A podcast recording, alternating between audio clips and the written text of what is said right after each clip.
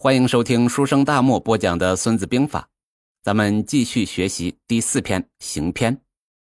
先看原文：见胜不过众人之所知，非善之善者也；战胜而天下曰善，非善之善者也。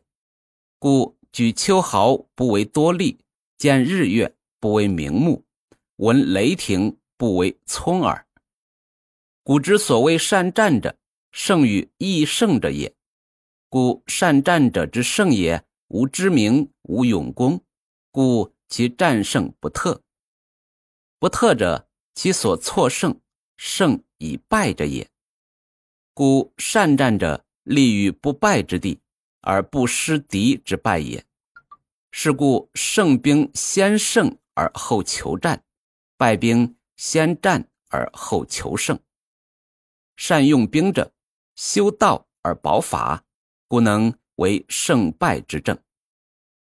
简单的翻译一下：遇见胜利不超过一般人的见识，不能算是高明中最高明的。打了胜仗，天下都说好的，并不是最理想的胜利。这就像能举起秋毫那样细小的东西，算不上力气大；能看见太阳、月亮。算不上眼睛明亮，能听见雷霆的声音，算不上耳朵灵敏一样。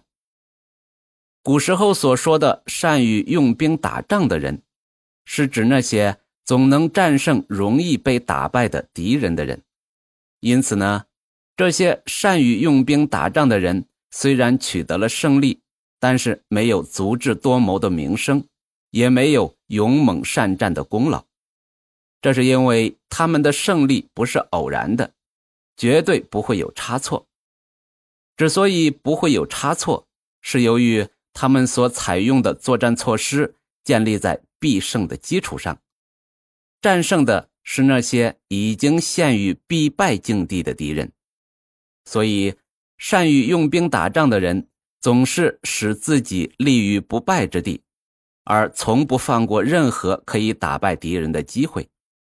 因此呢，打胜仗的军队总是先取得必胜的条件，然后才寻找机会与敌人交战；打败仗的军队先是与敌人交战，然后在战争中企图侥幸取胜。善于用兵打仗的人能够明修政治，确保法度，所以能够掌握决定战争胜负的主动权。这一段呢是个整体，有点长。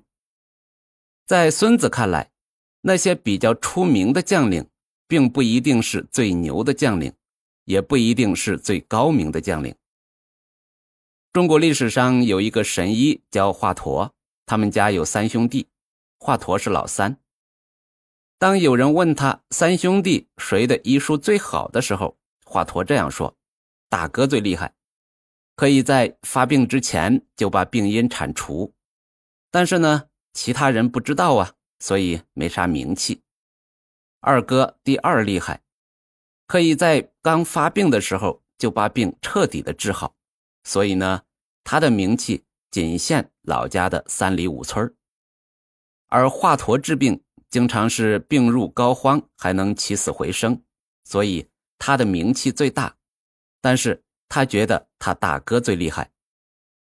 把这个放在战争中，在孙子看来，不到万不得已呀，不要在战场上刺刀见红，而要在战场之外做很多工作，不用刺刀见红还能获得胜利，才是真的厉害。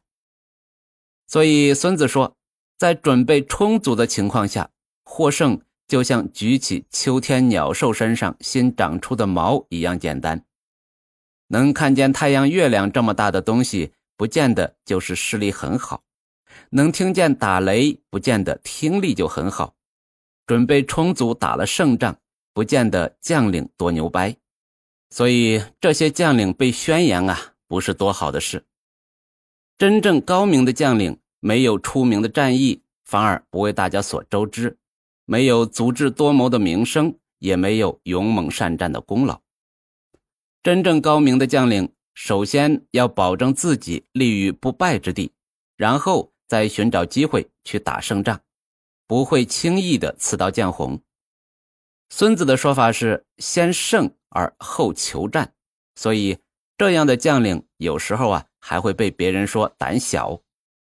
莽夫打仗就是先开打再说，目的是打胜仗，但是呢，因为准备不足，大概率会打败仗。